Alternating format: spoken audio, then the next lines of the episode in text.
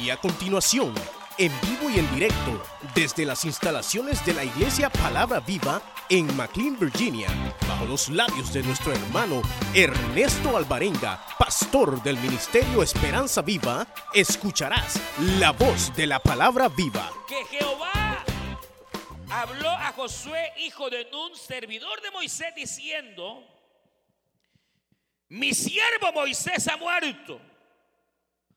Ahora pues levántate y pasa este Jordán, tú y todo este pueblo, a la tierra que yo les doy a los hijos de Israel. Yo os he entregado, como lo había dicho a Moisés, todo lugar que pisare la planta de vuestros pies. Desde el desierto y el Líbano hasta el gran río Éufrates, toda la tierra de los Eteos hasta el gran mar, donde se pone el sol, será vuestro territorio. Amén. Vamos a, vamos a orar y vamos a decir al Señor que Él nos hable en esta tarde, hermanas, hermanos, o amigo o amiga, bienvenido a la casa del Señor en esta tarde. Le decimos al Señor, buen Dios y Padre nuestro que estás en los cielos, te damos gracias.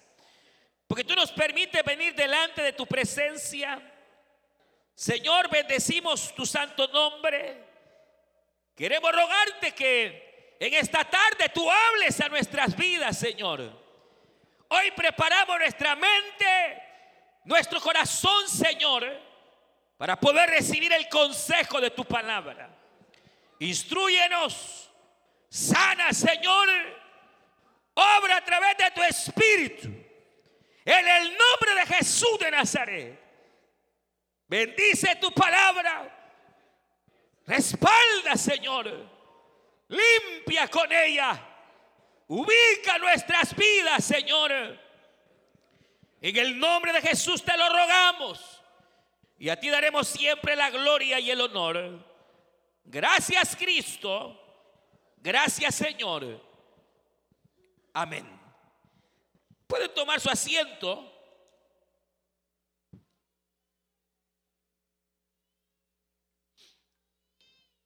Y hemos, hemos esta, esta tarde, como dije al principio, leído una escritura muy conocida, basada en este capítulo primero del libro de Josué. Y a la luz de, es- de esta escritura quisiera tocar un detalle que lo considero bastante eh, importante. Eh, Dios quiera que usted abra su corazón para poder recibir esta palabra de parte del Señor. Y quizás no, no se trate mucho de, de una predicación, sino eh, de, de algo, hermanos, en lo cual eh, pudiéramos platicar esta, esta, esta tarde, ya que eh, básicamente usted sabe el año se nos vaya, el 2016 se fue, viene un nuevo año, ya estamos a punto de entrar a una nueva etapa, un nuevo año. Y no sé cómo estará usted para recibir este año. Pero mucho de lo que hoy eh, hagamos dependerá el éxito de lo que viene para este 2017 en cuanto a Dios y nuestra relación y fe con el Señor. Pero eh, me llama la atención este pasaje porque precisamente eh, nos enfoca en esto que yo les voy a hablar, ya vamos a verlo. Pero si usted recuerda o ha leído, la Biblia señala que Dios con anticipación vino preparando el hecho de que Moisés iba a morir. Eh, no fue que de repente hubo una muerte súbita en la vida de Moisés. No, no, no. Dios lo vino preparando. Moisés sabía el día y la hora que iba prácticamente a partir. Dios mismo le había dado órdenes y le había dicho, mire, mira Moisés, decirle al pueblo que tú ya vas, vas a partir, que ya te voy a llamar a mi presencia. Por lo tanto, eh, prepara al pueblo. Toma a Josué, preséntalo delante de la gente y, bueno, eh, fue así, fueron meses de preparación, meses en los cuales Moisés comenzó a preparar su partida Meses en los cuales eh, vino el Señor a través de Moisés. Hicieron, por ejemplo, una gran reunión donde desde el más grande hasta el más pequeño llegaron. Y en donde Moisés le habló claramente al pueblo y le hizo recordar al pueblo que no había sido él como hombre el que los había sacado de Egipto, sino que había sido el grande, Jehová, el poderoso, el que había rescatado de la esclavitud. Y ahora era Dios en su fidelidad que les tenía ya 40, eh, eh, eh, después de 40 años, la tierra prometida. Y, ahí es donde se abre lo que se conoce como el libro de Deuteronomio, que es repetición de la ley, donde Moisés comienza a recordarle al pueblo los diferentes etapas y los ciclos que el pueblo había llevado hasta llegar a la tierra prometida. Y entonces viene el Señor y además de eso, básicamente Moisés ordena a Josué delante de los ojos del pueblo dice, eh, eh, Él va a seguir después de mí. A Él ustedes le van a obedecer. Yo me voy, el Señor me llama, pero Josué quedará a cargo y las promesas que todavía no se han cumplido por medio de Josué se van a cumplir. Y entonces todo estaba eh, bien preparado, bien decretado. Y llega el día. Y tal y como el Señor dijo, un día le dijo a Moisés, Moisés, para arriba.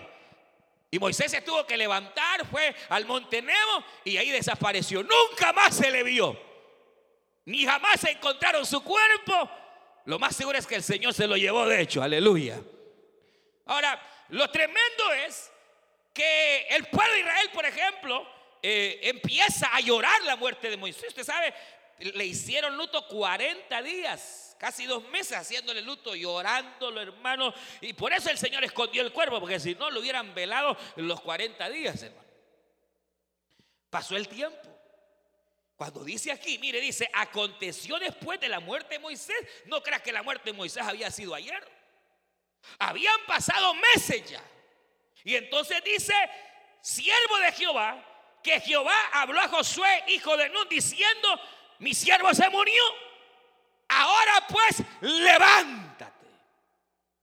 ahí, hermano, es donde, donde el Señor me, enfocaba en el hecho de que eh, ya Josué sabía lo que tenía que hacer. A Josué se le había dicho, mira, cuando muera eh, eh, Moisés a quien tú has servido, tú te vas a levantar y tú meterás al pueblo. Sin embargo, algo obviamente pasó en la vida de Josué cuando le dicen levántate, puede ser que sea literal, estaba sentado, pero lo más seguro es que es un estado espiritual en donde Josué no quería asumir la tarea a la cual le estaban llamando. O sea, le dicen, levántate Josué, ya, ya, ya es hora, ya, ya, ya es tiempo. Mi siervo murió y yo sé que te ha dolido. Y el pueblo lo ha llorado. Y mire, mire qué terrible porque, porque yo, yo, yo no personal cuando veo esto que el pueblo lloró Moisés y todo, uno, uno, es, uno, es, bárbaro. Porque imagínese cuánta guerra le dio este pueblo al pobre Moisés, hermano. Cuánta guerra no le sacaron. Cuántas canas no, hermano, le sacaron. Eran rebeldes, murmuradores, criticones, eran hermanos. Y hoy que el hombre se muere, ahí están llorando. Porque es que somos extraños, hermano. Y usted sabe, nadie, muy pocos aprecian, muy pocos aprenden a apreciar lo que tienen teniéndolo. La mayoría de las personas apreciamos las cosas cuando ya las hemos perdido. Cuando ya no están en nuestras manos, usted lo sabe, es cuando uno a veces eh, aprecia aquello, pero aquello ya se fue. Y entonces dijeron, se nos fue Moisés y hoy quién nos va a llevar y ahora qué hacemos y hoy este desierto. Y empezaron a llorarlo. Imagínense tanta guerra que le habían causado. Pero, pero así es el ser humano. Somos terribles, ¿verdad? Pero que Dios nos ayude, hermano. Las cosas hay que procurar hacerlas en vida.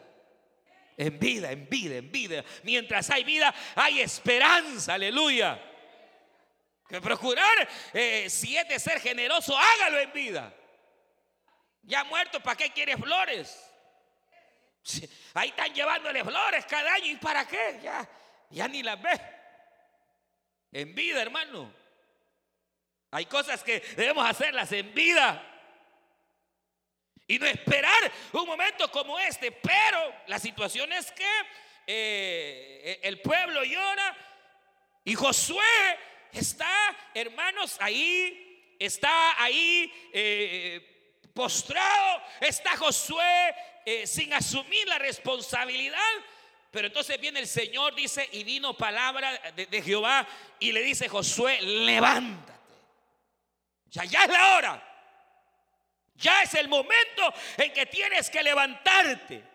Y dice, y todo este pueblo. O sea que igual manera el pueblo estaba en la misma condición de Josué, pero ya era necesario, hermanos, el, levantarse para ahora conquistar la tierra que el Señor desde hace 40 años les había, les había prometido.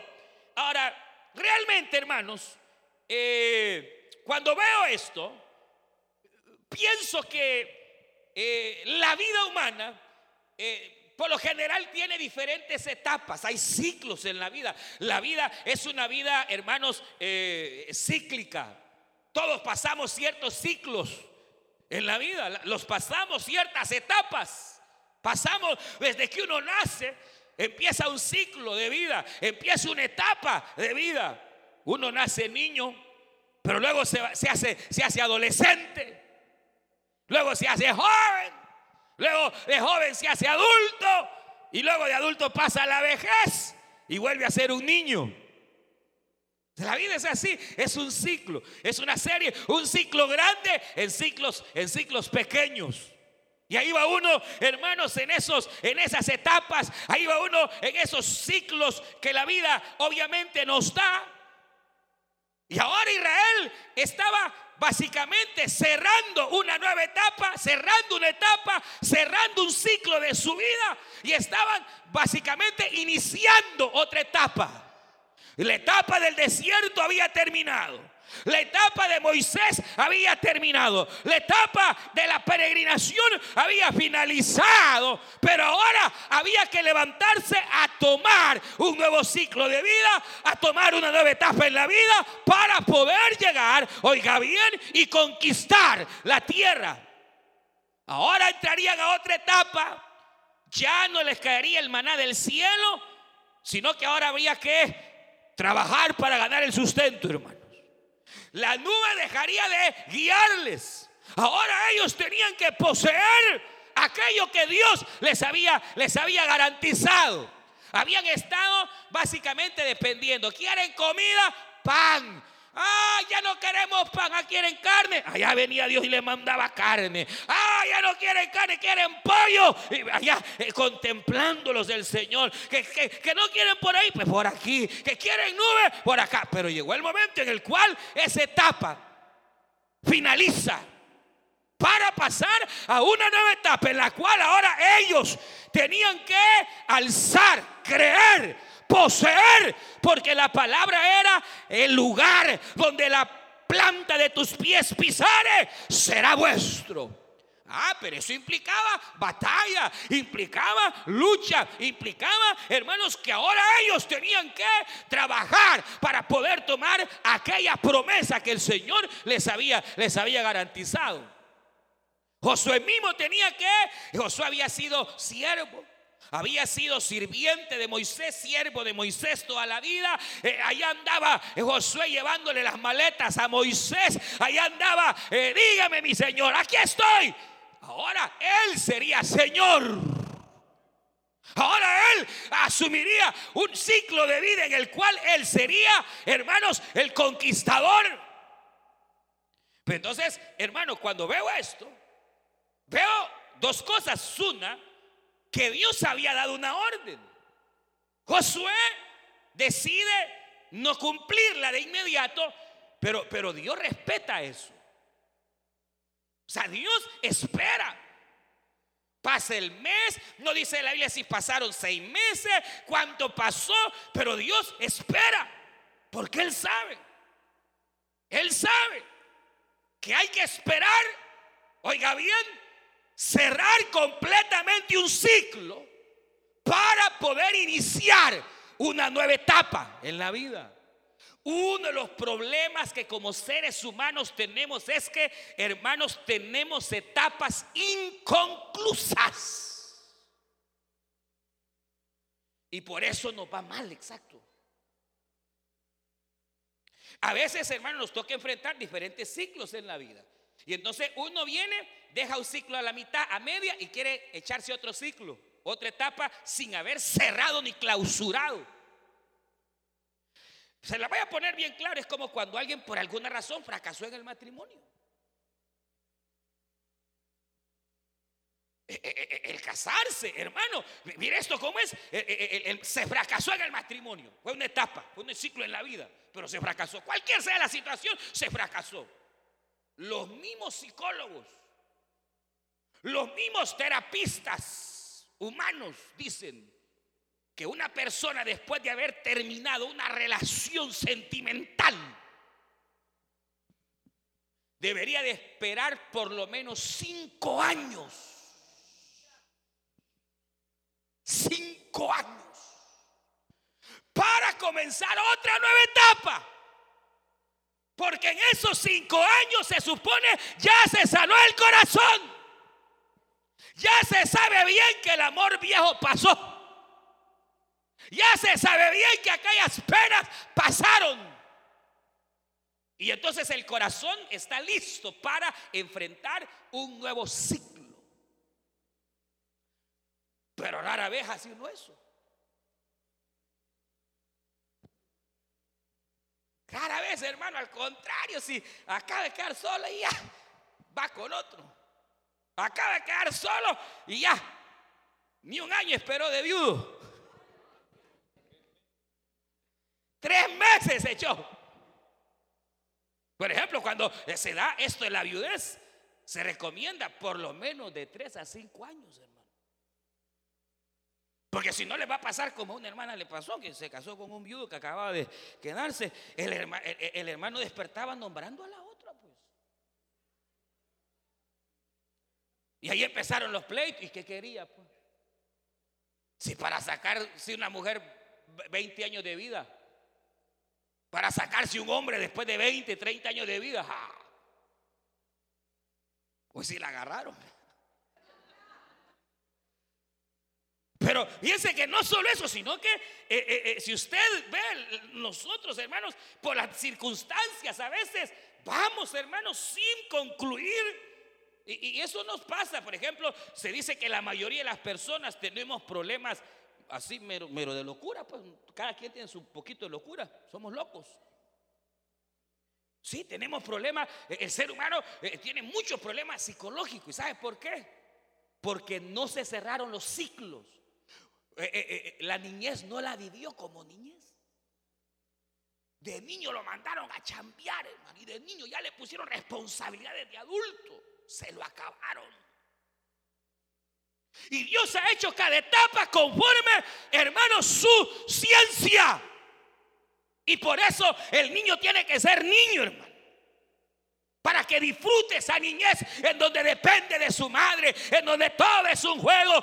Así Dios lo ha hecho. Y después empezar poco a poco a pasar ese, ese, ese, ese divorcio del padre, de la madre, para empezar a formar su propia vida.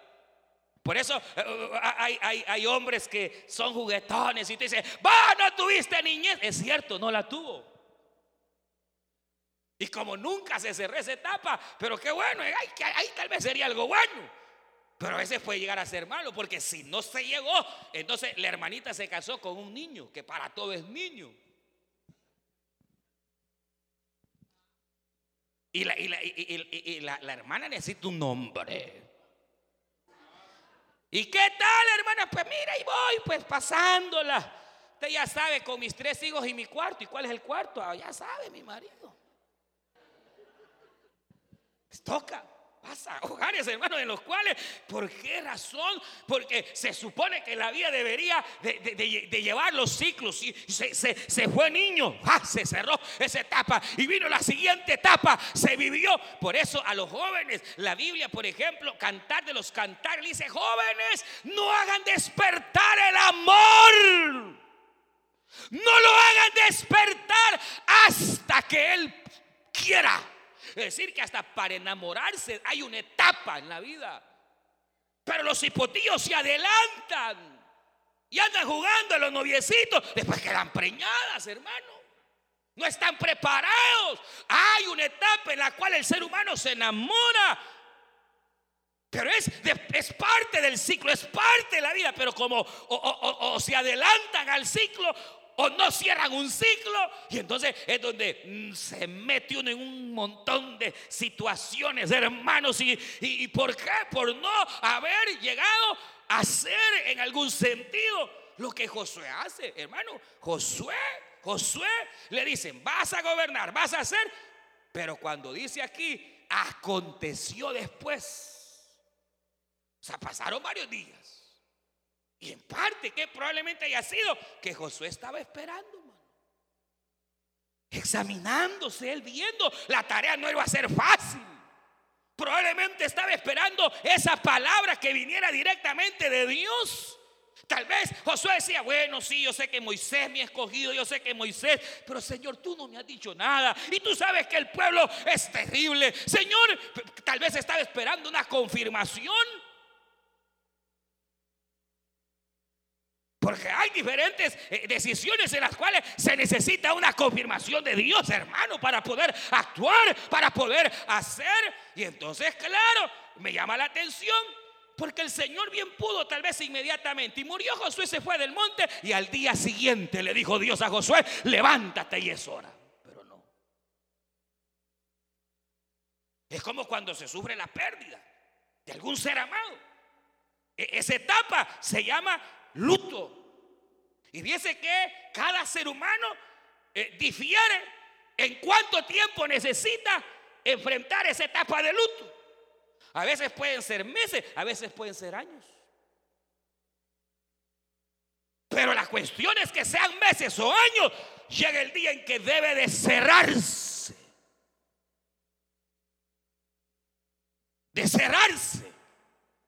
Cada quien sabrá para algunos hermanos un ciclo de luto, como digo, pueden ser días, pueden ser meses, otros dan gloria a Dios porque les fue la mujer, otros hermanos, otros no.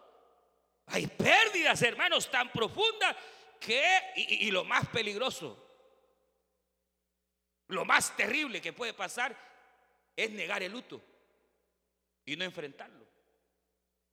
Porque cuando una persona no enfrenta el luto, y cree que lo ha superado. Es como esa gente que usted ve en los funerales y no lloran y tranquilos. Ay, espérese después, hermano.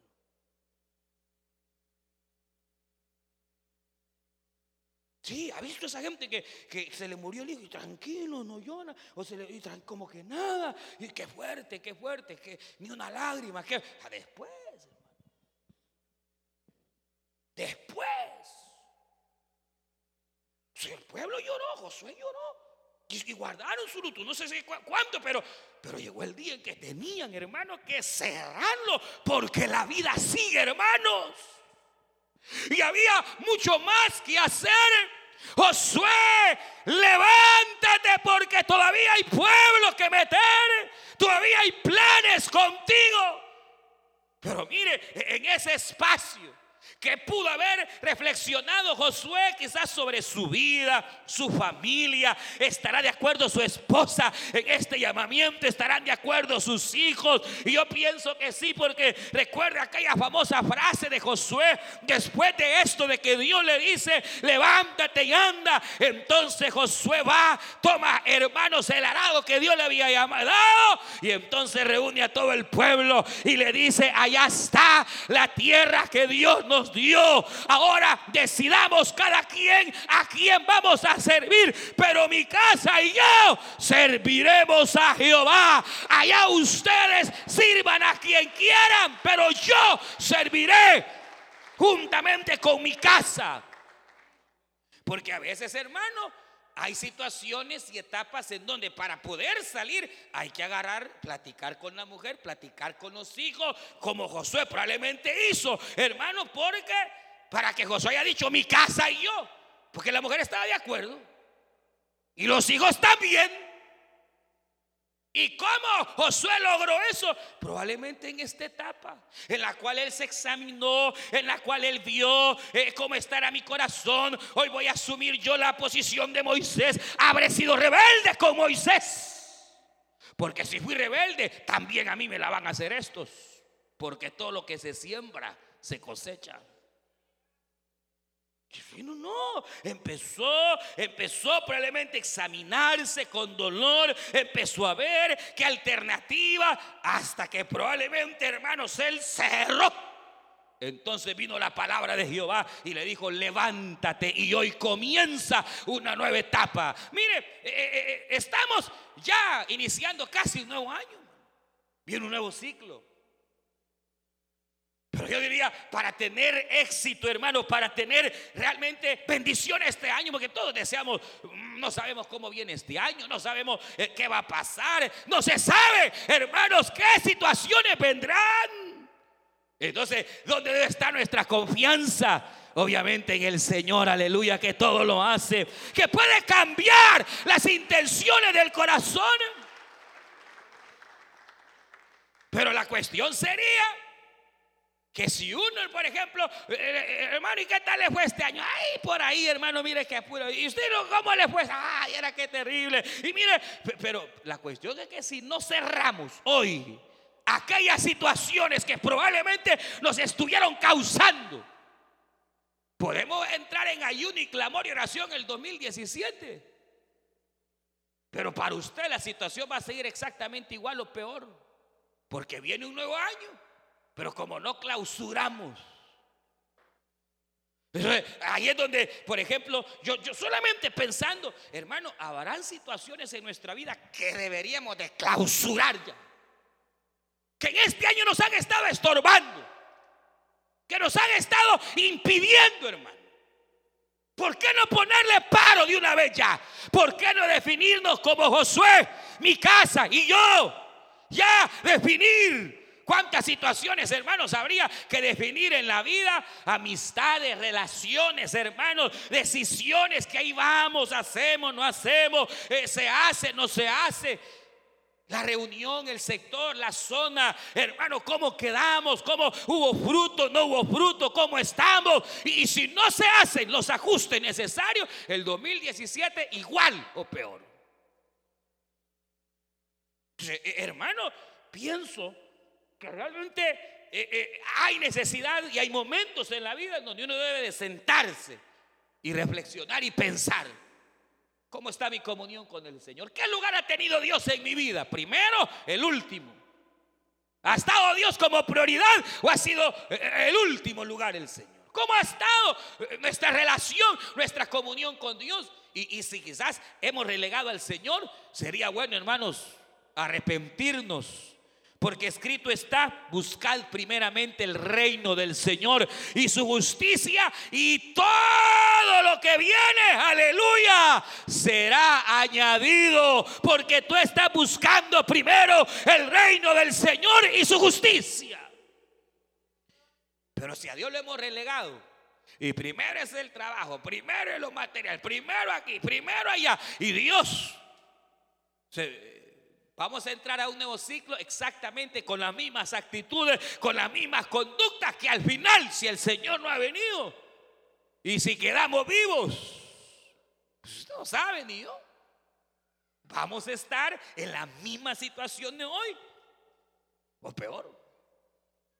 Ahora, lo, menos que uno puede hacer eh, eh, es no cerrar, es no enfrentar es no, hermano, definir. Por ejemplo, eh, si usted sabe que tal vez por ahí ha habido alguna situación, usted con algún hermano, y ahí va chineando, y ahí va que dicen que el hermano dijo y que no sé qué, y usted sabe cómo es el diablo que le encantan los chambres. Y a veces ni ha dicho nada, pero el hermano, pero el diablo es terrible para eso, le encantan. Le encanta que estemos unos contra otros. Le encanta, hermanos, eh, eh, eh, Satanás es terrible y que el Señor lo reprenda. Y ahí está con aquello, y ahí está con aquello, y ahí está cargando. ¿Por qué no cerrar eso de una vez? ¿Por qué no? mire, hermano, fíjese que esto dice enfrente. No, es que mire que esto va a estar igual. Porque es una herida que no ha sido sana.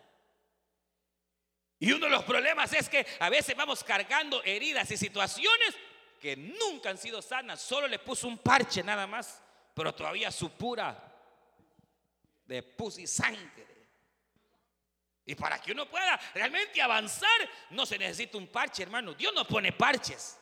La religión pone parches, eh, eh, la sociedad pone parches, la sociedad busca maneras y medios. El Señor pone, dice la Biblia, a mí no me dice la Biblia que Jehová ponga la llaga y él pone el parche. La Biblia dice, el Señor pone la llaga, pero el Señor también trae la cura, la medicina. Nosotros ese con parchecito, mire, somos finos chirrocaros. En lugar de reemplazar todo el chirroca con esto, hermano, ahí medio tapadito y medio pintadito, pero ahí sigue supurando, hermano.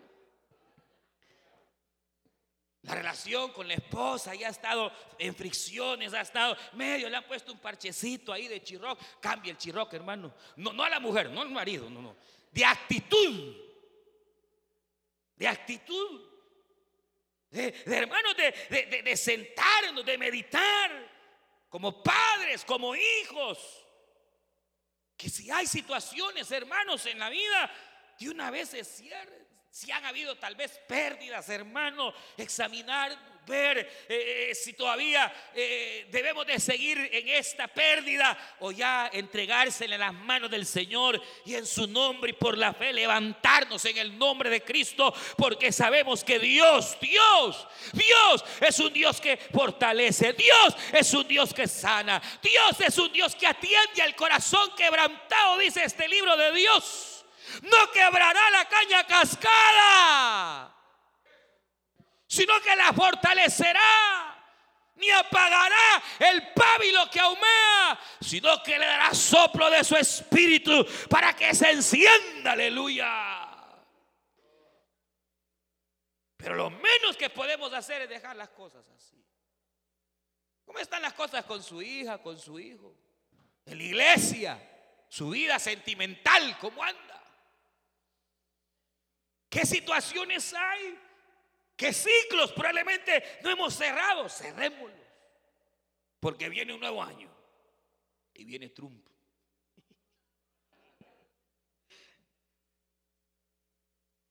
Pues sí, hermano.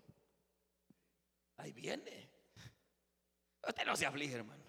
Ah, usted y yo dependemos de la mano del Señor. Pero la cuestión es que no sabemos qué va a deparar este año y seguir en las mismas situaciones, hermanos. Yo pienso que hoy es, su buen día para echarle llave de una vez. Aquello que usted sabe que le ha estado atrasando en su vida. Aquello que usted sabe que le ha estado siendo causa, hermanos, de, de pérdida de la bendición del Señor. Frenarlo ya, quitarlo y empezaron nueva etapa. Es, duro, sí es duro, hermano. Cuesta, cuesta. Pero si uno no lo hace, hermano, ahí está toda la vida. Por eso es un buen día para reconciliarnos con el Señor, hermanos. Porque la Biblia dice que el que reconoce su pecado y se aparta, alcanza la misericordia del Señor. Sí, alcanza su misericordia. Vamos a cerrar nuestros ojos. Vamos a Usted escuchó el mensaje restaurador de Jesucristo desde las instalaciones de la iglesia Palabra Viva en McLean, Virginia. Si este mensaje ha sido de bendición para su vida y necesita oración, contáctenos al teléfono 571-633-0469. 571-633-0469. Que Dios le bendiga.